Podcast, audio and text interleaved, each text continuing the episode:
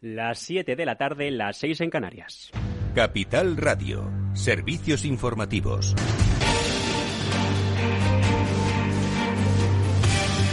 Hola, ¿qué tal? Muy buenas tardes. Sanidad actualiza los datos de incidencia de la pandemia de la COVID-19 en nuestro país. Este martes vuelve a bajar la incidencia acumulada, 17 puntos en concreto, hasta los 399 casos. Bajamos de los 400 positivos por cada 100.000 habitantes. Baleares es la comunidad autónoma más afectada, seguida por La Rioja y el País Vasco. En las últimas 24 horas son más de 14.300 las personas contagiadas, mientras que se adhieren 144 fallecidos al recuento oficial. Las buenas noticias de la mano de la vacunación uno de cada tres jóvenes ya de entre 20 y 29 años cuenta con la pauta de vacunación completa. Y en Afganistán, a esta hora ya ha terminado la primera rueda de prensa del gobierno talibán. El portavoz del grupo armado dice que van a respetar los derechos de todos, de las mujeres, niños y colaboradores durante estos últimos años con las potencias occidentales. Aunque matiza el portavoz del nuevo gobierno, Sabiullah Mujahid, desde el Palacio Presidencial de Kabul, que se hará en virtud de la ley islámica, una imagen que choca con la posición de la Corte Penal Internacional Internacional que habla en un comunicado de última hora de violaciones del derecho internacional comunitario. Mientras tanto, fuentes de las milicias insurgentes confirman que a esta hora habría llegado al país el mulá Baradakar Adgun, tras abandonar Doha en Dubái al frente de una delegación de alto nivel de los talibanes. Todo esto al tiempo que aquí en Europa ha terminado la reunión de urgencia de los 27 países de la Unión para poner en marcha una respuesta unida a la crisis en Afganistán. A esta hora está compareciendo todavía en rueda de prensa, ya en turno de preguntas, el alto representante para la política exterior del bloque Josep Burrell, y dice el español que se hará todo lo posible para ayudar a la población civil.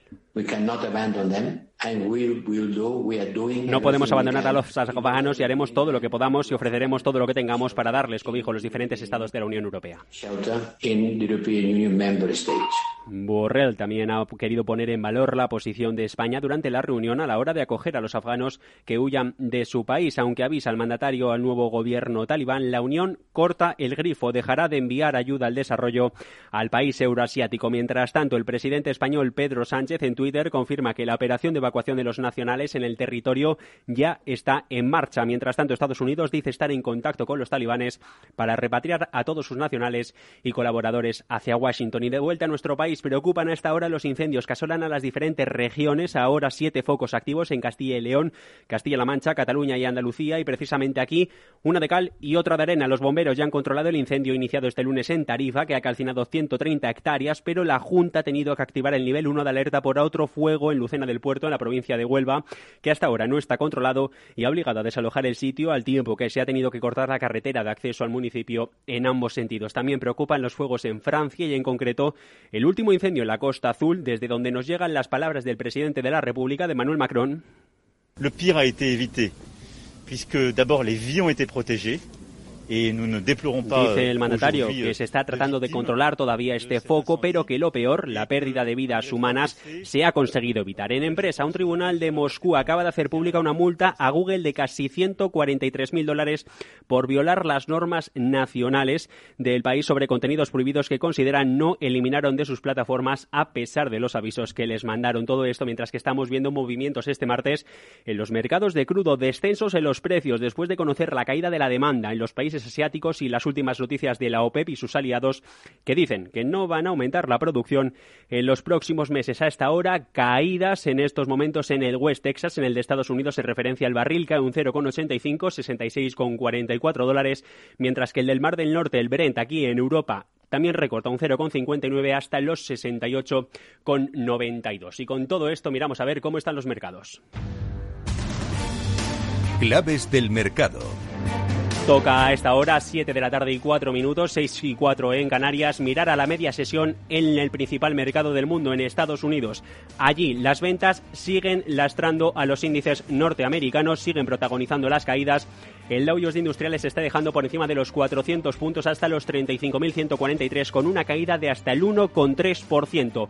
Más a onda el Nasdaq 100, el índice tecnológico que se deja un 1,44, no consigue superar la barrera de los 15.000 mientras que el índice general, el S&P 500, recorta un 1,28 hasta los 4.422. Mientras tanto, en el mercado de divisas, según las pantallas de XTB, tenemos el par euro dólar en el 1,17 Nosotros lo dejamos aquí, volvemos a partir de mañana, a partir de las 8 de la mañana, 7 en Canarias, con los servicios informativos de Capital Radio.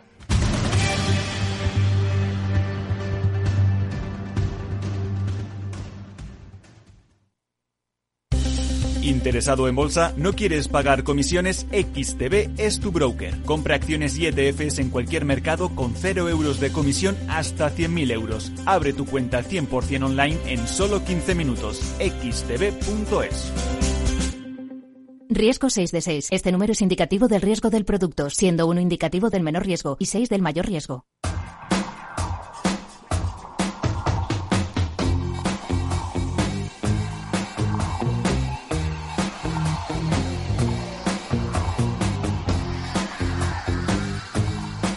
Después del trabajo, After Work, con Eduardo Castillo, Capital Radio.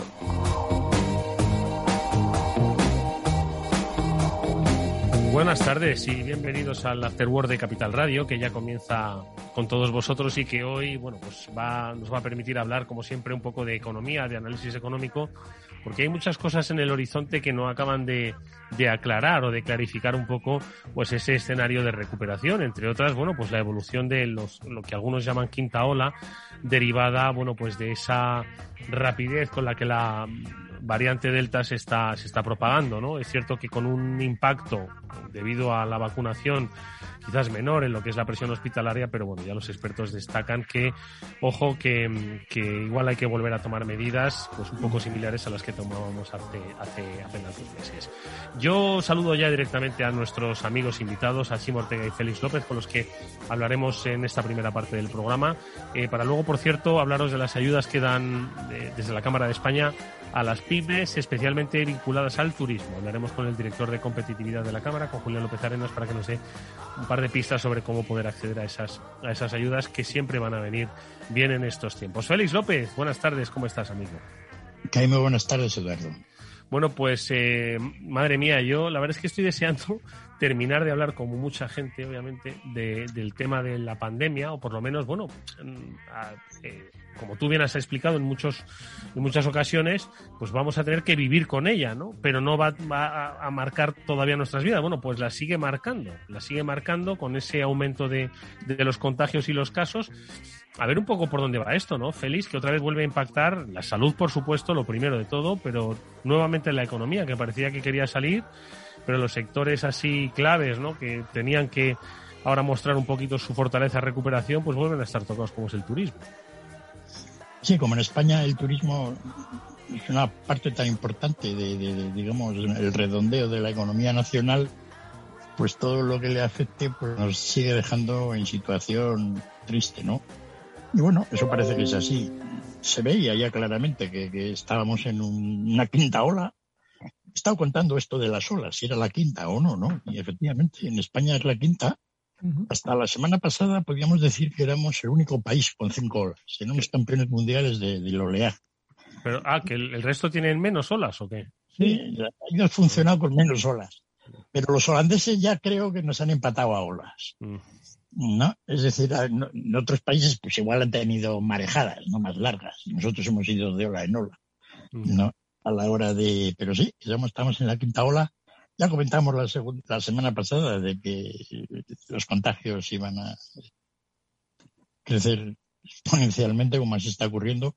Incluso nos quedamos cortos en lo que estimaba yo que iban a ser pues una media de, de, siete días. Y sí, afecta mucho al turismo. Aparentemente las vacunas funcionan y aparte de que se contagia más bien la gente joven, no parece que eso esté agravando mucho la situación sanitaria, salvo pues el efecto a largo plazo que puede tener esta infección que tampoco se sabe, ¿no? Y que a mucha gente pues, le ha ido preocupando. Y bueno, por el mundo, pues países, sobre todo en el sudeste asiático, que también ya están cansados de control, etcétera, el mismo Tailandia, ¿no? que era un país que pues, ahora está abriendo la mano otra vez al turismo, que para ellos también es fundamental, como para España. Sí pero justo cuando tienen el mayor índice de casos, yo creo que nunca, ¿no? Entonces, ahí andamos, ¿no? Bueno, pues a ver cómo, a ver cómo lidiamos con esta, con esta. La primero, insisto, la salud, ¿de acuerdo? Eh, porque efectivamente, como he leído en algún sitio, la vacuna obviamente no impide que puedas eh, contagiarte, pero sí que impide de alguna forma la gravedad de, de, sus efectos. Chimo Ortega, buenas tardes, Chimo. Hola, Eduardo Castillo, buenas tardes. Bueno, tampoco entiendo que añadir mucho más a lo que comentaba Félix ¿no? sobre esta quinta ola. Lo único que me preocupa que es que era una quinta ola en la que se parecía que los hospitales y sobre todo las UCIs no se iban a llenar como en otras ocasiones y sin embargo es verdad que en la mayoría de las provincias no está pasando todavía, aunque la incidencia acumulada está por casi más de los 450 casos pero en Cataluña, por ejemplo, que ya están más de mil casos eh, de incidencia acumulada a los 14 días, pues las UCI ya, ya empiezan a tener de nuevo una situación no extremadamente grave, pero sí delicada, como no esperábamos no tener, porque esas, esos pacientes jóvenes en teoría se contagiaban menos, pero bueno, parece que esta variante india también no les afecta en la misma medida, pero les afecta también de forma grave y en Cataluña las UCI ya están empezando a notar, a, a ver problemas y a notar una, una presión que ya creíamos que no íbamos a tener. Hmm. Bueno, la, la, cuestión es que esto pues eh, eh, surge en el momento en el que ya pues parece que van a venir las primeras remesas ¿no? de, de fondos en el que, bueno, pues parece que la economía mundial, o por lo menos de las principales eh, potencias, se reactiva, de ahí un poco las presiones inflacionistas, ¿no? Los precios de las materias primas. Pero yo no sé, Félix, cómo se puede conjugar una, una primera remesa de miles de millones de recuperación, pues con una previsible restricción otra vez de actividad y movimientos. Porque al final el dinero, que viene siempre muy bien, como siempre ha dicho, el dinero parado no rinde, ¿no? El dinero lo que tiene que hacer es estar en movimiento, pero si hay dinero, pero no hay movimiento económico, yo no sé qué se puede hacer con ese dinero, no, no nos va a salir a cuenta. Sí, no está muy claro. Ese dinero que nos manda Europa, como 8.000 millones de euros de momento, ¿para qué es? no? Porque dicen que es un adelanto. Entonces, vale, y no sé para qué lo, en principio eso se tiene que gastar de acuerdo pues, con unos programas más o menos establecidos. ¿Sabe lo que es? ¿no? Claro, claro. Pues bueno, tenemos un adelanto, pues que efectivamente pues se moverá. El dinero se viene aquí, no veas cómo desaparece. Ya veremos dónde va, ¿no? Al final, cómo aclara todo esto, porque sobre todo esto de los dineros de, en Europa, de todo este programa va a haber, va a haber para contar. Algún día se creará una comisión europea para estudiar todo esto, ¿no? Porque en todos los lados tiene una pintada de que va a ser un caos. ¿no? Sí, estoy seguro, estoy seguro. Alguien se va a hacer rico con esto esto servirá pues para que alguna empresa o muchas empresas, no lo sé, pues oye, pues estén bien y puedan hacer. Pero alguien se va a hacer rico con esto. No sé quién ni cómo, pero alguien se va a hacer rico. Bueno, yo tengo que yo tengo que acusarme a mí mismo. Dije que no creía que llegaran los fondos en verano y hoy aprobó. Iba a decir, acusarte de hacerte rico con esto. Exacto, porque ya quisiera yo, ser que no voy a ver un duro, seguro, ni siquiera una influencia, pero yo dije que no iban a llegar, que, que dada la trayectoria que llevamos durante todo el año, no iban a llegar en verano y hoy se, ha aprobado el primer PERTE para la industria, además para la mía. Tiene narices y parece que van a llegar 9.000 millones antes del verano y 19.000 este año, con lo cual, eh, cuando uno se equivoca hay que decirlo. pero, Chimo, si tú estás bien colocado, seguro que tienes que mojar. Yo sí. Félix, cuando acabemos el programa te llamo y me lo explicas. De todas formas. esta, lluvia lo único que no tienes que tener es paraguas. Va a caer. Todo en los coches, los coches eléctricos, después de todos los años que has venido dando la vara, sería, sería injusto. Edu, creo que creo que nuestro amigo necesita un café con nosotros y explicarle lo, que, es el periodismo. Lo que, lo que pasa es que, como dice Félix, o sea, que vengan 9.000 millones, efectivamente, pues está muy bien ese adelanto, que no haya planes concretos, pues es un poco preocupante, pero especialmente eh, yo no sé si, si los receptores, primero los dadores y luego los receptores de ese dinero van a, van a saber sacarle provecho, porque, oye, es decir, a mí, por ejemplo, si me dan parte de esos millones, pues mire, yo qué quiere que le diga, pero yo no, no voy a sacarle provecho, me lo voy a gastar, pero yo no sé sacarle provecho. Yo creo que lo importante es que ese dinero ayude a esa empresa pues a generar riqueza, a pagar más salarios, a crear empleo, a que generar consumo, es decir, a lo que es la actividad económica propiamente dicha. Entonces, ¿está realmente preparada ahora mismo la empresa española para, para eh, optimizar esos 9.000 millones? Digo 9.000 porque son los primeros que van a venir. Luego tiene que venir muchos más, ¿no? ¿Está, está preparada ahora mismo la estructura para optimizar ese dinero? Porque de lo que se trata es esto, no de recibirlo y gastarlo, sino de optimizarlo, gastándolo, oje, ¿eh? pero con, con, con, con cierta eficacia. No sé. Pues, Edu, yo te digo, eh, ayer Pedro Sánchez cuantificó lo que suponía en el automóvil. De 4.000 y poco que vamos a poner, 24.000 que iba a gastarse la industria del automóvil. O sea, que sí, debe estar cuantificado. O sea, de- está contado que esos 4.000 en la industria del automóvil van a Se generar convierten en 24.000. 24.000. Exacto. Ya. Bueno, Vale. por eh, efectos multiplicador, inversiones, etcétera. Sí. Lo que sí está claro es que todo lo que tiene que ver con la fábrica de baterías ¿no? y el coche eléctrico es lo que todo el mundo está de acuerdo que parece que ahí hay un campo de juego claro, Exacto. ¿no? donde Vale. igual el dinero no se tira. Vale. Pero eh, hay un problema que tiene todo este plan europeo, que se le ha comparado muchas veces con el plan Marshall, es que el plan Marshall era muy diferente, ¿no? Era simplemente reconstruir una industria que ya se sabía lo que había que hacer. Había que reconstruir fábricas y todo el mundo sabía hacerlo. Exacto. ¿no? Y en todo caso, pues ahí era fácil. Pero ahora se supone que todos estos programas son de ayuda a un futuro mejor. Estamos inventando el futuro, ¿no? Con todos estos planes. Tienen que ir a proyectos donde el futuro, pues mejora mucho, ¿no? En temas medioambientales, básicamente. El, el resultado de todo ello es que las cosas del futuro, pues siempre son muy arriesgadas. Exacto. Entonces, si una cosa del futuro está además entroncada con fondos gratis, pues la cosa coge un color complicado. Peligroso, Parduzco. Muy peligroso. Parduzco. Exacto. ¿no? Porque, porque, porque lo de la, la- por ejemplo, la fábrica de baterías, ¿no? Pues parece claro que es un tema que de alguna manera, pero estamos seguros. Yo, yo estoy, estoy pensando en, en- en un agricultor o en un pescador o en un, o en un fontanero o en un periodista. Si la fábrica de baterías, ¿cómo le va a repercutir? Ojo, eh, que no digo que no, pero estoy Perdonar, todavía. no, no, perdonar. Hemos Pero- anunciado pero- una unas maravillosas plantas de baterías y es que me tocáis un tema Ah, plantas, claro, eso tiene que ver, claro. las Son tres, ¿no? Y crecen, Son tres claro. de momento, y, y ninguna en Cáceres, que es donde está la mina, se supone, y hemos anunciado eh, con el presidente de Extremadura en la reunión de ayer, en la puesta en escena, porque realmente se aprobó hoy en la puesta en escena allí como invitado, que el gobierno y la Junta de Extremadura quieren hacer una mina para extraer litio y otra para extraer voltán, coltán, que me diga, pero resulta que es que está a un kilómetro de Cáceres y la ciudad de Cáceres no quiere. Entonces, yo creo que es que vamos anunciando las cosas antes de tenerlas. No, de, eso, de, eso, de eso se trata la política. No va a anunciarlas cuando ya se tienen, sino va a vender lo que no se tiene. También tienes razón. Perdona, Eduardo Castillo. No quería yo ofender a los oyentes. Feliz. no, sí, no, tiene un poco. No, yo estaba hablando de la fábrica esa, la que parece más seria, ¿no? Ah, O sea, De las baterías. Sí, en Barcelona, allí, pues alrededor de, de, de- de la SEA y el grupo Volkswagen, ¿no? Eso sí tiene pinta de que si el gobierno echa para adelante, pues eso funcione, ¿no? En cualquier caso, pues todo eso va a depender de- de- del futuro de, de- las baterías y de si esa fábrica tiene la tecnología adecuada, ¿no? Porque nos podemos encontrar con sorpresas. Pero bueno, ese se ve claro, ¿no?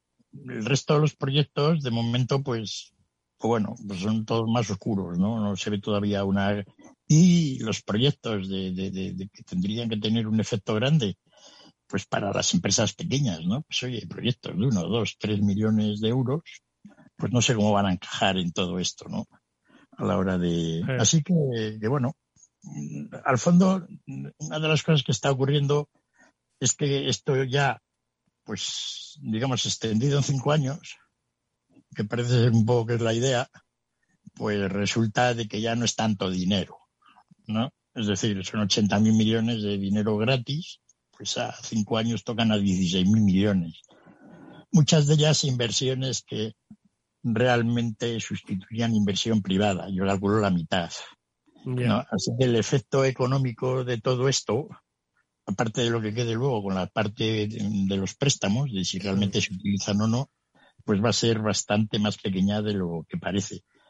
Pero bueno, oye, si realmente pues, se hacen algunas cosas interesantes, pues puede ser que, que no salga del todo mal. Hombre, yo estoy seguro de que va a haber empresas. Esto es como cuando viene el abuelo ah, y tiene muchos nietos. Bueno, pues todos esos nietos, pues, y el abuelo, imaginaos que tiene perras. Bueno, pues esos nietos están esperando que bien, que viene el abuelo y siempre le reparte, ¿no? Un billete a cada uno. Y hay quien se lo funde en tonterías, hay quien lo pierde, hay quien se lo funde con buena intención, pero no le sale, y hay quien pues lo, le saca partido, ¿no? Entonces, bueno, pues, pues supongo que eso es un poco lo que pasará, que de todo ese dinero, pues habrá quien sepa aprovecharlo y quien, y quien no sepa aprovecharlo. Habrá un poco de todo, obviamente, ¿no? Ese aprovechamiento hacia dónde va? Sí, la transición, la diversidad, la igualdad, sobre todo la digitalización, me refiero, que eso es al final algo eh, eh, que, de alguna forma sienta las bases de trabajo, porque al final la transición ecológica, la diversidad y la igualdad son aspectos de cultura de empresa que no me cabe la menor duda de que impactan ¿eh? en el beneficio, si no, no estarían en las cosas de negocio hablando de ello. Pero al final, lo que es la herramienta ¿no? de, economía es, pues, hoy se llama digitalización. ¿no? Entonces, bueno, pues entiendo que pues habrá empresas que se digitalicen más todavía, porque, quiero decir, me cuesta creer que, que, que ya una empresa que le vaya a sacar provecho a esas ayudas no esté digitalizada, ¿entiendes? Porque que me vas a decir que se va a digitalizar una, una empresa de pueblo que necesita ayuda, pues igual le necesita otra cosa. Igual necesita otra cosa. No, sé no te preocupes, Eduardo, que pasaremos de la... Claro que están digitalizadas. Estamos hablando ya de la industria 3.0, 4.0, pues llegaremos a la industria 8.0. Quiero decir, esto, eh, el problema, yo creo que todas estas ayudas y, en digitalización especialmente, y hoy entrevistaba al presidente de METIC, es que, es que lleguen a donde tienen que llegar. Es decir, que los procesos no sean digitales hasta cierto punto y que luego llegues a lo que en la industria, por ejemplo, de automoción de componentes se llama Tier 1, Tier 2 y Tier 3, que cada vez son más pequeñitos y son empresas proveedoras, igual que las grandes, ¿vale?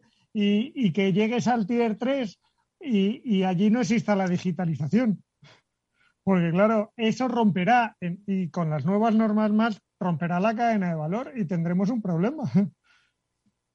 No sé, no sé. En fin, no me encaja muy bien. O sea, está claro que todo lo que tiene que ver con la parte de sostenibilidad en lo que es las energías renovables y todo lo que tiene que ver con el coche eléctrico no estaciones de suministro para que los coches anden, toda esta historia va a ser, yo creo, la parte del león, ¿no? Porque de alguna manera es un poco lo de lo de la digitalización sí que es un poco más confuso, en el sentido de que es muy vago en general, ¿no? Es decir, pues, ¿qué consiste? En tener mejores sistemas informáticos y que los Tier 3 estos que habla Chimo que son empresas de 50 trabajadores, pues... O menos. No parezcan Microsoft, ¿no? Pues algo así, ¿no? Estaría muy bien, ¿no? Pero vamos, yo creo que eso no es tanto, no lo sé exactamente cómo ahí se podrá encajar todos estos suministros, todas estas subvenciones gratis a ese tipo de programas, ¿no? Porque a veces si hubiera, una manera de encajarlo bien, es decir, pues sería genial, ¿no? Sí, claro. Que tuviéramos, no sé, 5 o 10 mil empresas españolas que obtuvieran 15, 20 mil millones de euros para, para una puesta a punto de todos los sistemas informáticos y no solo, desarrollo tecnológico por parte de ellas, ¿no? Pero no veo cómo puede encajar eso tal como ha sido el pasado, ¿no? Es decir, tampoco nos vamos a inventar ahora el, sistema tecnológico. sí, sí, sí, eso sí, sí, No sé. Hombre, ¿sabes qué pasa? Que yo creo que es la primera vez que nos enfrentamos a, un, a una macro subvención sin hablar de abrir zanjas, ¿vale? El plan, el plan E, del que ya hemos hablado aquí, ¿os acordáis? Bueno, pues ese estaba muy claro. Fachadas, zanjas, campos de fútbol. Campos de fútbol, todo. Me parece muy bien. Era entonces lo que estamos hablando de 2008, por ahí, ¿no? 2000, sí, ¿no? Más o menos. Más o menos, ¿no? Sí. Pues claro, hoy, hoy nadie, ¿eh? Hoy nadie se atreve. Hoy nadie se atreve a decir abrir zanjas porque te tachan de, qué sé yo, de, de, fascista, o como mínimo, ¿no? Hay que reconocer que el programa aquel de hacer zanjas, sí. ¿no? La gente que le tiene tan mala fama, sí. desde el punto de vista macroeconómico español no fue tan malo. No, pero sí, sí, sí, sí me refiero que por lo menos eso estaba definido. oye, vamos a poner a la gente a currar. Y algo, algo similar, algo similar en más grande, pues es el programa de infraestructuras de Estados Unidos. Estados Unidos, claro. zanjones allí, no zanjas, sino zanjones, ¿no? Van a hacer autopistas y trenes, básicamente. De, ocho carriles cada una, claro. Y la otra, el tercer pilar, digamos, o pata de banco de todo eso, pues, digamos, las nuevas infraestructuras, las nuevas energías renovables, ¿no? Así que tampoco allí han echado mucha imaginación donde se va a gastar el gobierno. Pero bueno, allí tienen que arreglar carreteras y puentes y mm. cosa que en España parece ser que lo tenemos al día, ¿no? Y por lo tanto, pues estamos no sé. Pero bueno, si cayesen unas perras para el tren a Extremadura, seguro que algún listo dice que para qué Extremadura necesita tren. Pues igual empezaba a mejorar los si, flujos. Si va a tener la única mm. mina de litio. Ya, ya. Ya te digo yo dónde va a acabar la mina de litio. Por cierto que hay una empresa que está penalizada en bolsa precisamente porque pues su mina de uranio parece que ha recibido, en fin, eh, informes eh, desfavorables por parte del Consejo de Seguridad Nuclear y está bastante castigada en bolsa, pero, pero bueno. los, inversores tienen muchos programas en Capital para ello. Eh, un par de aspectos más antes de, saludar a nuestro, a nuestro invitado de la Cámara de España para que nos hable de ayudas a pymes. ¿Qué pasa con la inflación en Estados Unidos, Félix? Que se está disparando. Y si hay inflación es que hay actividad. Eh, sí, no sabes qué es lo que más ha subido en el último año. Lo que ha subido en inflación más en el último año en Estados Unidos. ¿El qué? El alquiler de coche. ¿El, qué? sí, alquilar un coche cuesta... ¿Alquiler? ¿Ah, sí? Sí, un coche de... Bueno, ya vimos que... alquiler, un rentacar, el rentacar el 80% más caro, ¿no? ¿Y eso? Y bueno, pues porque debía estar muy barato en la época y, además como las empresas de, de, rentacar pues no han debido reponer flotas, problema de Hertz, etcétera, pues han debido ser que ahora la gente quiere alquilar un coche en Estados Unidos o Es un artículo de lujo, madre mía. un artículo lógico. Eh, aquí también está pasando, ¿eh? No hay coches. ¿También está subiendo aquí, Chimo? No hay coches en las alquiladoras porque como no han tenido una previsión clara de turismo, no han hecho compras y alquilar un coche empieza a ser un artículo de lujo para este verano. Así que en todos los lados ocurre lo mismo, más o menos. Segundo, los coches, los coches y camiones de segunda mano ha subido también una barbaridad. Luego ya menos, aviones, los, los billetes de avión, ese tipo de cosas, todo lo que tiene que ver con la movilidad y un poco luego los hoteles, etcétera, es lo que en Estados Unidos ha generado una inflación realmente alta. Claro, son partes pequeñas, ¿no? Bueno, el, combustible, ¿no? Es decir, hace un año el petróleo pues casi nos lo regalaba, ¿no os acordabais, no? Exacto. Y ahora, pues ya ahora hay que pagar un pico. Entonces, todo se ha hecho de que hay una parte de la economía americana, pero que también las frutas y verduras que han subido un 7%. Es decir, que de alguna manera también a productos los zapatos, ¿no? Claro, los zapatos los traen todos de China y con los fletes ahora como están, pues valen un pico, ¿no? Es más barato venir andando con los zapatos desde China. Y si sube el combustible, sube la logística y el transporte, o sea que... claro, no, mira ahora los fletes hoy, ¿no? Pero la semana pasada y los fletes de los contenedores pues eran varias veces los de hace un año, es decir, como cuatro o cinco veces, ¿no? Las líneas más, grandes. Un contenedor que lo podías traer a Europa por contenedor de 40 pies de esos grandes, ¿no? De los que se mm. ponen en una plataforma de un camión trailer. Pues eso que lo podías traer por dos mil y pico euros, pues ahora vale diez mil, doce mil. Sí, sí. ¿No? Así que el que quiera traer pues juguetes de China. O sea que, que vamos a, Perdona, Chimo, adelante. Que no, no, digo, no, pero que le preguntaba a Félix si esto no está creando una distorsión entre lo que pueden pagar los consumidores que siguen en la crisis y lo que está pasando con lo que tienen que comprar, que está elevando sus precios en general. Sí, sí, esto. Es decir, normalmente el coste del transporte marítimo sobre un producto típico pues mm, es poco, ¿no? Es decir, es un 4 o un 5%. No, tres cosas de China de un producto que tenga un valor medio, digamos. Claro, mm, resulta de que si el flete se dobla, pues ese 4% pasa a ser un 8%. Pero el precio final solo sube un 4 o un 5%. Es decir, no sube, no. Entonces, pues mm, la gente que importa cosas sigue pagando los fletes porque de alguna manera cree que el incremento de precios que va a tener que, digamos, incluir en el producto, pues la gente lo puede pagar porque tampoco es el doble. Pero efectivamente, en todos los países del mundo, y el precio de los zapatos de Estados Unidos que he visto yo hoy, pues seguro que va por ahí. Es decir, la que está claro es que mm. la, la, pandemia, como bien has apuntado, pues ha trastocado los planes eh, de estocaje, de inversión, de adquisición de bienes, eh, que al final, bueno, pues están ahora mismo en esta salida, pues impactando eh, al alza los precios y pues algunos servicios pues estamos viendo, obviamente, ¿no? Tienen que recuperar. Así está, así está el pan, ¿no? Que cualquiera, cualquiera compra dos barras. En fin, amigos, que mm, gracias Chimo Ortega y Félix López por haber estado en esta primera parte del, del After Work. Nosotros enseguida vamos a saludar a nuestros siguientes invitados. Ahora vamos a conocer las iniciativas de la Cámara de España para ayudar a las pymes, especialmente vinculadas al turismo. Y luego, por cierto, ya que hablábamos antes de digitalización, os eh, vamos a contar la experiencia de digitalización de los mercados de abastos que existen, ojo, que no todo el mundo compra en Amazon, que todavía se, ya se va a la plaza. Bueno, pues también su proceso de digitalización, ¿cómo lo hacen? Ese producto fresco que buscamos en el mercado, ¿Puede traspasar la frontera digital? Bueno, pues Guillermo El Campo, que es eh, uno de los portavoces de Mercado 47, que aglutina muchos mercados municipales, es el gerente del Mercado de la Paz, nos va a contar cómo lo están haciendo. Félix, Simo, muchísimas gracias, que os cuidéis mucho y nos vemos la próxima semana, ¿vale? Un abrazo, Eduardo. Nosotros vamos, gracias Félix, con un pequeño consejo. Si inviertes en bolsa y no conoces XTB, es muy probable que estés pagando de más. Presta atención, con XTB comprar o vender acciones y ETFs no tiene ninguna comisión hasta 100.000 euros de valor nominal al mes.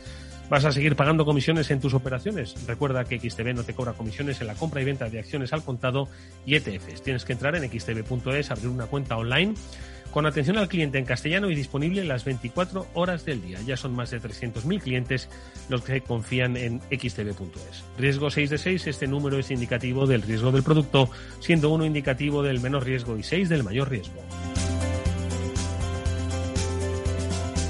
After Work con Eduardo Castillo.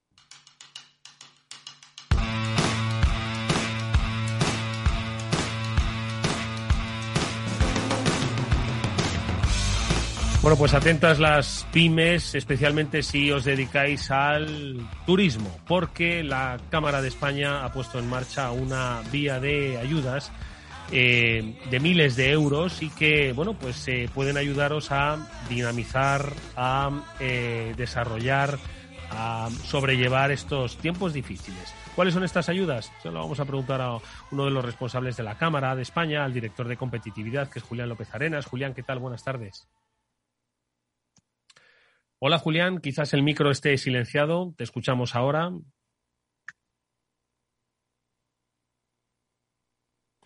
Vale, ahora en el momento en el que recuperemos la comunicación con, Julián, em, vamos a conocer pues esos detalles em, que, como decimos, desde la Cámara de España se pretende ayudar a las pymes. Hasta 6.000 euros aquellas que se dedican al sector turístico. Vamos a ver si ya hemos recuperado a Julián eh, López Arenas, director de competitividad. Julián, ¿nos escuchas ahora? Buenas tardes. ¿No? Vemos. Eh, sí, ahora, sí, ahora, ¿qué tal, Eduardo? Ahora, las, cosas del directo. Que teníamos esas cosas del directo y los micrófonos silenciados. Estas plataformas que nos ayudan a veces nos ponen zancadillas. Oye, Julián, desde Cámara de España, vamos al grano. ¿Qué habéis eh, lanzado para las pymes del sector turístico? Bueno, pues eh, para las pymes hemos sacado un, programa que le llamamos de competitividad turística. Está cofinanciado por el, Fondo Europeo de Desarrollo Regional, por los famosos fondos FEDER. Ojo, no, no son los fondos Next Generation que tanto se escucha y se habla, que, se han aprobado 9.000 millones ahora, ¿no? Sigue habiendo fondos FEDER, claro, sí. Bueno, y, y, que, hay que hay que utilizarlos y ejecutarlos de aquí al 31 de diciembre del 23.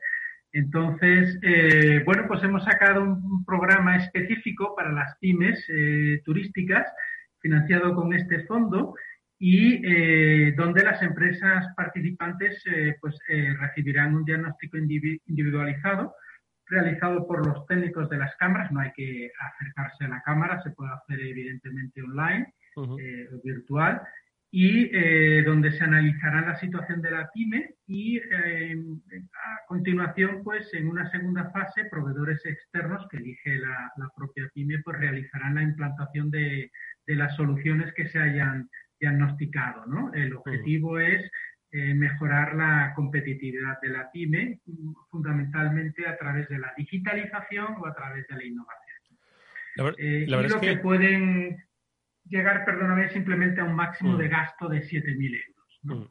Hombre, yo creo que 7.000 dan mucho de sí si se usan bien, ¿eh? Ojo.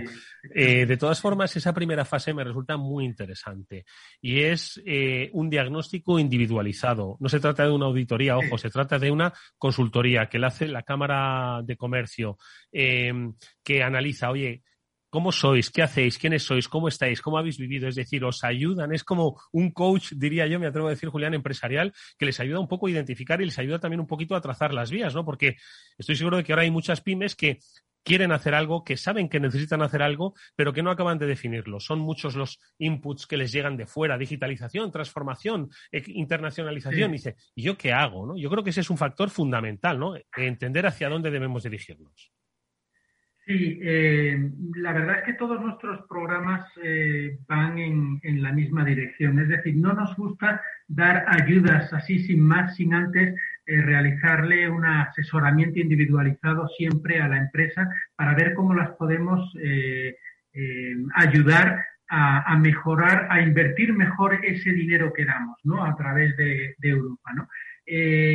todas necesitan, muchas empresas necesitan muchas áreas de mejora pero siempre hay alguna que destaca eh, para mejorar su competitividad. Y el objetivo es que la empresa sea competitiva, sobre todo ahora. Es decir, eh, la pandemia va a pasar, el sector turístico ha sido muy golpeado, como el comercio, eh, pero evidentemente van a sobrevivir aquellas empresas que sean, aquellas pymes que sean más competitivas, más eficientes en sus procesos. ¿no? Mm. Entonces, bueno, pues ayudamos a a, identificar qué áreas de la empresa, desde el área de gestión, desde de, marketing, etcétera, eh, qué áreas podrían mejorar esa competitividad y damos una ayuda para que puedan invertir eh, en, esas soluciones, ¿no? Mm. Y además realizadas por, proveedores externos, ¿no? Si hablamos de digitalización o pues eh, por proveedores de, digitalización o problemas de marketing o de marketing digital, etcétera. Depende del tipo de, solución que se decida. Eh, cámara, técnico de la Cámara de Comercio, junto con la empresa. Yo creo que es una oportunidad muy buena, vuelvo a repetir, para las empresas, no solo por la ayuda, ojo, sino sobre todo para, para entender un poco pues todos esos aspectos eh, vinculados al mundo de la digitalización y la transformación tecnológica, pues cómo pueden impactarte dependiendo del negocio que tienes. ¿no? Antes nos lo decía Julián, marketing, pero también em, em, el desarrollo de aplicaciones móviles. Igual no necesitáis, ¿eh? igual lo que no necesitáis es soluciones de Internet of Things, o igual lo que necesitáis es eh, desarrollar nuevos productos o servicios, o incluso eh, un seguimiento del consumidor en vuestra área, ¿no? Es decir, que hay un abanico de posibilidades que yo creo que eh, pues muchas empresas se pueden beneficiar. Empresas, eh, decimos, Julián, vinculadas al sector turístico, que entiendo que pueden ir desde hoteles, restaurantes y, bueno, y, varias decenas de, tipologías, ¿no? Agencias de viaje, restauración, cualquier empresa vinculada al sector turístico, por supuesto. Eh, yo creo, sinceramente, hay, mucha, hay mucho bombardeo sobre la necesidad de, digitalizarse. Eh, es verdad que los fondos Next Generation van a venir para, este objetivo. Y creo que realmente que la empresa, la PYME, es consciente de los beneficios y las mejoras que le aporta, ¿no? La incorporación de tecnología en, sus procesos de negocio, ¿no? Pero, pero la realidad es que, a pesar de que un gran número de empresas está concienciada, eh, la verdad no invierten, porque para, para digitalizarse hay que invertir. Eh, y ahora mismo con la situación de crisis que estamos viviendo, las empresas y sobre todo las pequeñas y medianas y las micropymes están, están realmente pensando en, la gestión diaria, ¿no? sin, mm. pensar en el beneficio que, como he dicho antes, de ser más competitivo le va a aportar a medio plazo. Claro, están mirando pasado mañana, claro. Mm. Sí, sí, nosotros somos conscientes de eso y, es una realidad, pero hay que intentar, eh, hay que intentar hacer ver a las empresas que, la pandemia va a pasar, que, se están poniendo medidas, que la vacunación, el 70% estaremos vacunados eh, mediados de agosto, según los planes del gobierno. Hmm. Esto ya eh, quizá no, no, teníamos muy pensado la quinta ola, desgraciadamente, esta que, que nos ha venido encima y, las decisiones de países como Francia o, Alemania no, no, las hemos visto venir, desde el sector turístico no se ha visto venir. Pero, pero bueno, la realidad también es que la, el, tema hospitalario, hospitalario pues no está sufriendo. O sea, los contagios sí es verdad, pero eh, eh, los hospitales no mm. están notando esta, esta, esta, ola de contagios, con lo cual es verdad que, que, que, vamos hacia una salida y, y, la empresa española tiene que ser competitiva. Lo tiene que ser porque si no, sí que es que no va a tener una segunda oportunidad. Los, Estoy de eh, acuerdo. Los se van, van, a finalizar, las ayudas se van a dar o, o las aprovechas, sea a través de las cámaras de comercio, a través de otras instituciones, o, las empresas van a dejar pasar un importante tren. Pues, pues ahí están. Eh, vamos a recordarles a nuestros oyentes que a través del programa de competitividad turística, eh, cofinanciado con esos fondos FEDER a través de las cámaras de comercio, son 23. Ojo, mirad a ver si en vuestra provincia, en vuestra comunidad está, está apuntada. Estoy seguro de que sí. Echadle un vistazo y no perdáis la oportunidad. Los detalles nos los ha dado Julián López Arenas, director de competitividad de la Cámara de Comercio de España. Julián, gracias, mucha suerte, que sean muchas las pymes que se apunten. Hasta muy pronto. Eh, eso esperamos. Muchas gracias, Eduardo. Adiós. Nosotros, amigos, eh, vamos eh, a hablar con ejemplos de digitalización de cómo quieren ver más allá. En este caso, del sector de la restauración de los mercados de abastos. Vamos a hablar con la experiencia de Mercado 47. Enseguida es.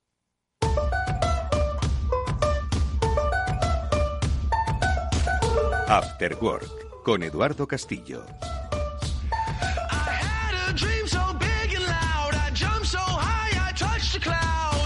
Pues nuestro siguiente invitado nos va a contar cómo pues, eh, mercados tradicionales, los eh, que conocemos como los mercados de barrio, las plazas de abasto, quizás algunos lo conozcan todavía como eso, al final obviamente tienen que atender a las nuevas necesidades eh, digitales de la sociedad. Pero ojo, hay que reconocer que si bien muchas de esas necesidades se han acelerado y se han perfeccionado durante estos tiempos de pandemia, hay que reconocer que iniciativas como la de Mercado 47, que es así como se llama pues, a la agrupación de diversos mercados, eh, municipales de Madrid, bueno, pues eh, han no solo registrado un aumento en su actividad online, sino que también quieren hacer una reflexión sobre cuál va a ser el futuro de una actividad que todavía muchos siguen viendo como algo tradicional. Bueno, pues nosotros vamos a hablar con Guillermo del Campo, que él es gerente del Mercado de la Paz, uno de los mercados de Madrid, pues yo creo que más eh, significativos y más representativos, pero que a su vez forma parte de la plataforma Mercado 47, para que nos cuenten cómo, pues es cierto que han cambiado los tiempos, pero ojo, insistimos, en 2016 ellos ya pensaban en el mundo online. Los tiempos de, de pandemia seguro que han cambiado y acelerado esa perspectiva. ¿Cómo lo han hecho? Se lo preguntamos a Guillermo. ¿Qué tal? Muy buenas tardes. Bienvenido, Guillermo. Hola, muy buenas tardes. ¿Cómo estáis? Me alegro de estar con vosotros. Oye, igualmente, porque insisto, muchas veces eh, muchas personas quizás piensen que ahora pues nos hemos puesto todas las pilas, ¿no? Con el tema de la mm. pandemia, con el tema online y con el tema de la compra, ¿no? Eh, a distancia, muchos comercios tradicionales. Sin embargo, hay que reconocer que en el año 2016 estamos hablando de la plataforma eh, Mercado 47, donde empezó ya pues un poco a pensar también en cómo sobrevivir a un tiempo de e-commerce, eh, sobrevivir a un tiempo de delivery y cómo el negocio tradicional que se encuentra en los mercados municipales pues podía adaptarse y sobre todo reivindicarse, ¿no, Guillermo? Así fue, tal y como tú lo estás contando. Vamos a ver, eh, mi mercado tiene una experiencia ya un poco dilatada porque empezamos con la digitalización por octubre del 16, eh, vendiendo a través de Amazon, de Prime Now, pero el proyecto de la plataforma de Mercado 47 es verdad que empezó a gestarse allá por el año 16, incluso un pelín antes diría yo, ¿eh? porque ya la, hoy directora general de comercio eh, ya lo tenía en la cabeza. Pero bueno, eh, la idea fue creciendo, fue creciendo hasta que, bueno, al presidente de la Federación de Mercados y a mí, la directora general, nos presentó a los que han sido los, creadores de, esta plataforma, que es una empresa del País Vasco que se llama Armeneus, Mm. El Menor World, y que nos propuso, eh, pues eso, algo tan sencillo y tan complejo como es digitalizar eh, los mercados tradicionales de abasto, los mercados de toda la vida. Y bueno, eh, te he de decir que fue un proceso maravillosamente complicado, en donde nuestro principal obstáculo fue, fíjate, intentar cambiar la, la, mentalidad del comerciante, ¿vale? Mm. que es donde está verdaderamente el problema, ¿no? Eh, el comerciante nuestro, como te puedes imaginar, es un comerciante tradicional, aunque bueno, los cánones ya están cambiando, ¿eh? Eh, que está acostumbrado a la venta física, básicamente, aunque cuidado, y esto también lo quiero resaltar, nuestros comerciantes llevan toda la vida vendiendo por teléfono. Eh, tú seguramente en casa lo habrás visto, o yo en la mía, nuestros padres, nuestros más, incluso nosotros mismos, llamabas, por teléfono y el comerciante te tenía el, pedido preparado. o sea que, ¿eh? incluso mm, los mercados llevan, llevan, eh, llevamos haciendo el tema del servicio a domicilio hace muchísimos años. o sea, que, que, el delivery no es una cosa de ahora. Nosotros, que siempre decimos que somos un comercio muy moderno, esto lo, lo llevamos haciendo hace tiempo. Pero sí que es verdad que desde el punto de vista de digitalización, eh, todo este proceso suponía eh, un verdadero reto. Y bueno, y en eso nos metimos eh, con la Confederación de Mercados de Madrid, que se llama COCAM, con, la, con el Ayuntamiento de Madrid, y, bueno, y con algunos gerentes, pues que teníamos ganas de hacer cosas. Mm. Y empezamos en el 16 y hasta a finales del 19 no lo pudimos acabar porque, mm, ya te digo, mm, es un, complejo, es un proceso tan complejo que todo requiere eh, su tiempo.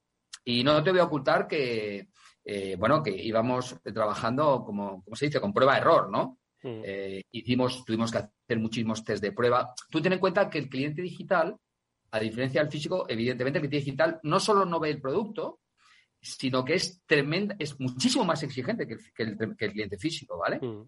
Con lo cual, los parámetros, sobre todo operaciones que teníamos que configurar, tenían que ser muy precisos eh, eh, para garantizar, entre otras cosas, eh, que la confianza del consumidor iba a estar intacta, ¿no? Hmm.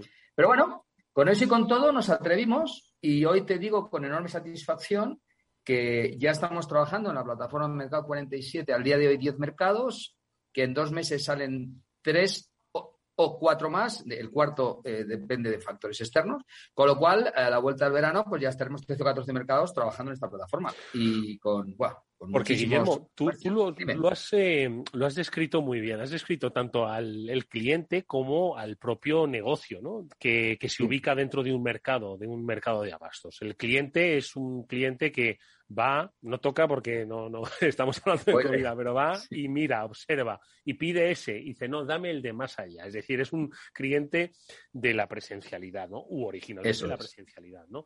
y las particularidades del mercado de abasto es que tienen un producto fresco, por eso seguimos yendo, ¿no? Entonces, claro, combinar esto, hacerlo digital, supongo que es ahí donde ha estado el gran reto. Entonces, ¿en qué línea habéis estado trabajando pues para que al final la experiencia de comprar en mercado que uno tiene o que tenemos eh, no es sustituida, simplemente es una alternativa más. Eh, ¿Cómo habéis hecho o en qué línea se está trabajando, pues eso, para lograr que el cliente siga teniendo la misma confianza y fidelidad y que el comerciante pueda seguir vendiendo como si le estuviese vendiendo al que viene a primera hora de la mañana? ¿Cómo habéis hecho?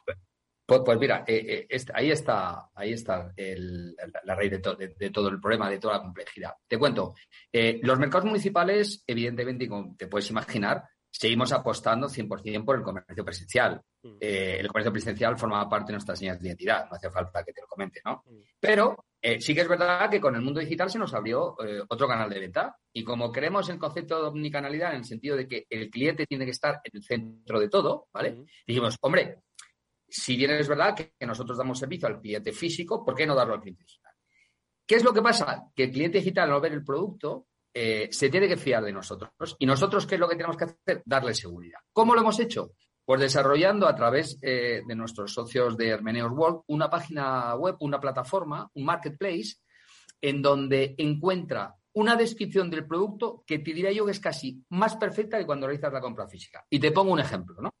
Tú cuando vas a una pescaría al lado de casa, pues tú dices, mira, ponme ese gallo de ración y tal y cual. Cuando tú compras por internet y compras en nuestra plataforma, no solo sabes que quieres ese gallo porque tienes una fotografía preciosa, que no le hemos currado mucho, con un fondo precioso, no, sino que sabes que ese gallo ha sido, eh, bueno, sabes el nombre latino, el nombre castellano, sabes en qué zona FAO ha sido pescado, sabes que, cuál es la técnica de pesca, etcétera, etcétera, etcétera. Es decir, tienes muchos más datos que cuando haces la compra física, ¿vale? Evidentemente, ¿esto se asemeja a la compra física? No, en absoluto. Es que no lo pretendemos. Lo que sí queremos es dar a la gente que no puede venir a comprar físicamente la posibilidad de que compre en nuestros mercados, ni más ni menos. Eso es lo único que queremos, ¿vale? Y esto es un reto, eh, incluso te he de decir que nos han propuesto hacer un proyecto con cámaras de vídeo y tal, en donde, pero claro, mis comerciantes no son actores, ¿sabes? Eh, mis comerciantes saben prescribir los productos, pero vamos, llegamos hasta un, hasta un punto. No sé hasta, hasta dónde vamos a evolucionar, eh, pero vamos, te doy mi palabra de honor que esta misma mañana hemos eh, seguido haciendo pruebas, testando nuevos procesos. ¿eh? Porque nosotros vimos mucho eh, de lo que nos ponen los clientes, tanto en nuestra propia plataforma como en redes, y de las cosas que nos dicen tomamos nota. ¿eh? Y, créeme que, bueno, no, no, solemos fallar mucho, pero de vez en cuando sí. Y, bueno, seguimos trabajando con el tema de prueba, prueba error, ¿eh? Cuidado, como Amazon, el corte inglés, Mercadona, todos, ¿eh? Es muy difícil. Pero bueno, ahí estamos. No, pero claro, vosotros tenéis el gran reto. Yo ahora mismo, por ejemplo, estoy ahora mismo navegando en eh, mercado47.com. Me he metido pues en, tu mercado, ¿vale? Eh, Guillermo, en el mercado de la paz, ¿vale? me he puesto, me he ido a lo complicado, ¿eh? Que es a lo más fresco que puede haber. Bueno, todo el, todo el producto es fresco, ¿no? Pero ¿qué identificamos con fresco? Pues el pescado. Y yo puedo aquí comprar de todo. Puedo comprar pesadilla, puedo comprar gamba roja, puedo comprar un gallo. Eh, la complejidad del proyecto Striva en que la complejidad y la maravilla del proyecto Striva, primero, que son los propios comerciantes los que gestionan la herramienta, que con eso conseguimos el primer objetivo fundamental del proyecto, que era que la digitalización se plasmara en la propia capacitación del comerciante. Es decir, que el comerciante fuera el que se transforma digitalmente. Cuidado, ¿eh? Esto, esto quiero que lo entiendas. O sea, aquí nosotros no jugamos con una tercera empresa. No, no. Es el propio comerciante el que maneja eh, digitalmente su, su, microsite, decimos, ¿vale? Y eso implica que el comerciante todos los días eh, publica eh, los, los, precios, porque sabes que el precio varía según se encuentra el precio en mercado, el tamaño, la oferta, si hay stock o no hay stock, un producto lo quita, otro lo pone, porque como también te puedes imaginar, hay productos de temporada, no siempre hay el mismo marisco, en fin, no siempre se pesca el mismo. Es, es, dinámico, es móvil, está vivo, es cambiante, claro esto es una locura. Es muy divertido, eh, pero al mismo tiempo extenuante, ¿no? Entonces, mis comerciantes, que gracias a Dios son extraordinarios, como el resto de los comerciantes de los mercados de mm. Mercado 47, eh, se afanan en intentar hacerlo bien y entonces por la mañana temprano eh, lo que hacen es actualizar todos estos datos, ¿vale? Mm. De forma que, que intentamos, generalmente lo conseguimos, pues que el cliente tenga una información diligente acerca de lo que está comprando.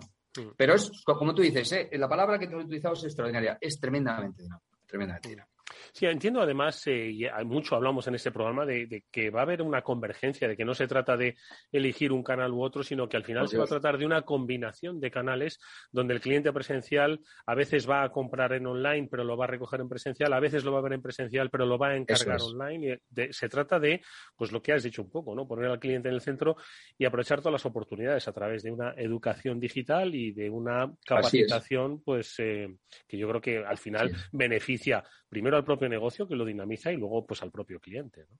Así es. Tú, fíjate, el otro día estuve leyendo eh, un, artículo de un amigo mío que se llama Laureano Turienzo, que es uno de los máximos. Sí, hombre, de la Asociación de Retail. Sí, sí, conocemos es un, eh, es un fenómeno y es uno de los tíos a los que yo más admiro, ¿no? Bueno, pues uno de los eh, artículos que escribe en su, en su página web decía que ni, el algoritmo más perfecto de Amazon, el, creo que se llama el, A10, ¿no?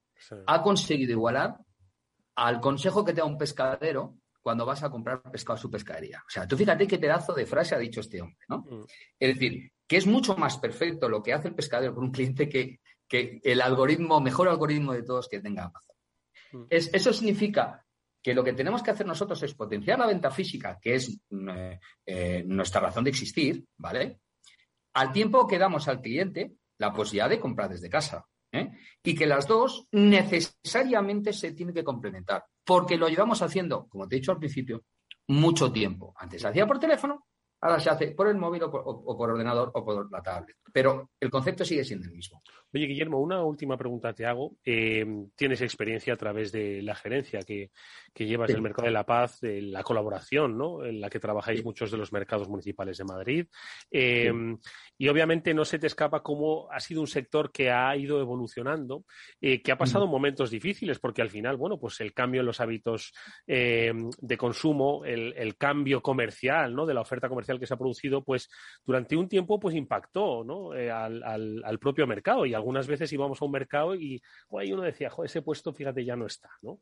Eh, sin embargo, me da la sensación de que esta omnicanalidad, de que esta digitalización, de que los cambios de hábito de los consumidores, o bien por la pandemia, o bien porque somos muy digitales, creo que van a, me da la sensación de que van a volver a, hacer resurgir al, mundo del, del, mercado, del puesto, del comercio de proximidad fresco, no digo en, detrimento de, sino que va otra vez a volver a ocupar el lugar pues que quizás perdió pues por esa búsqueda ¿no? de, del, pues futuro socioeconómico, no lo sé, me da esa sensación.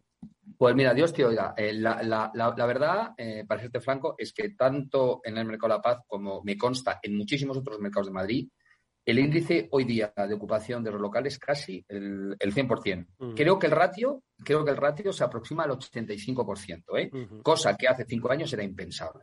¿vale? ¿Eso significa que los mercados están de moda? Sí. ¿Eso significa que los mercados estamos apostando por el producto proximidad? Sí. ¿Eso significa que los mercados estamos intentando dinamizarnos y eh, mm, eh, ir conforme eh, evolucionan los hábitos de consumo? Sí. ¿Que lo podemos hacer mejor? Indudablemente sí.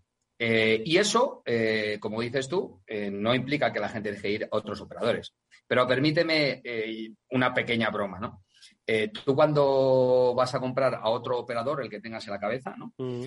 Yo, yo, nunca he visto a nadie contento. O sea, la gente va, hace la compra corriendo y se pira. Tú cuando vienes a un mercado municipal, el ambiente que se respira es totalmente Te vas, que quieres enseñar lo que has comprado, un poco Claro, y hablas con el comerciante, te tomas una cañita, en eh, Lo, nuestro, aparte de, eh, de, venir al mercado, es una experiencia en sí misma. Entonces, yo a todo el mundo le digo, tío, cuando vayas a una ciudad de España, sobre todo, cuando vayas a una ciudad de Europa, vete al mercado, porque vas a ver ahí parte del, de, cómo es la ciudad, ¿vale? De cómo es el barrio. Y esto que te digo es cierto, ¿eh? ¿Eh? Es así, es así.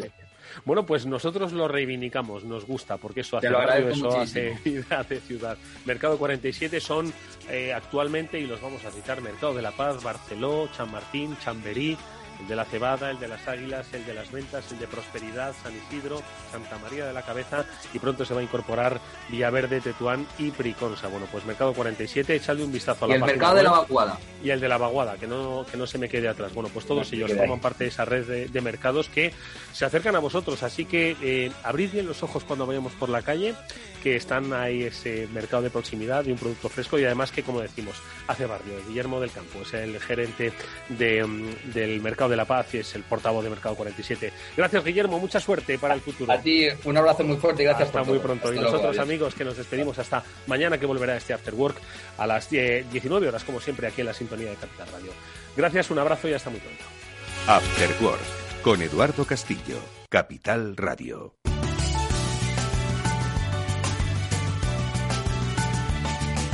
...1785 motivos por los que hasta un noruego querría ser español.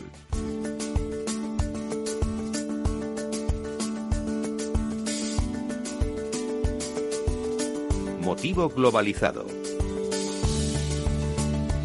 ¿A que no sabes cuál fue la primera divisa internacional aceptada por todos los estados para el comercio mundial? Ni idea. ¿Monedas de oro? Pues fue de plata. El real de A8 español fue la primera divisa internacional aceptada por todos los estados para el comercio mundial una moneda también llamada dólar español que tenía un valor de 8 reales y que fue acuñada desde 1497. ¿El dólar español? ¿Y se utilizó mucho tiempo? Cerca de 400 años, hasta el siglo XIX, y se aceptaba en todo el mundo, desde Europa y América hasta en lugares tan lejanos como China o Australia. Entonces, ¿el dólar de Estados Unidos procede de una moneda española? Así es. El dólar español fue la primera moneda de curso legal en los Estados Unidos y la base para el actual dólar americano que aún mantiene el símbolo español de las columnas de Hércules. Ni me lo imaginaba. Pero el real de A8 español también fue antecesor del dólar canadiense, de numerosas monedas hispanoamericanas, de Filipinas y hasta del yuan chino. Del libro 1785 motivos por los que hasta un noruego querría ser español.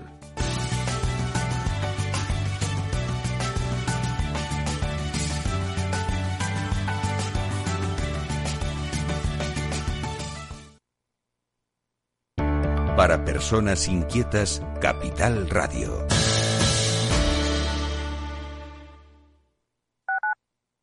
Escuchas Capital Radio, Madrid 105.7, la radio de los líderes. Gráficas Naciones. Más de 50 años de experiencia en el sector de las artes gráficas. Apostamos por la última tecnología tanto en impresión offset como en digital y gran formato. Realizamos todo tipo de impresión. Tarjetas de visita, folletos, libros, vinilos, decoración y montaje de stands. Más información en el 91 629 2145 o en gráficasnaciones.es. Conecta Ingeniería es el programa que acerca la ingeniería a la sociedad. Todos los miércoles de 10 a 11 de la mañana en Capital Radio con Alberto Pérez. Conéctate.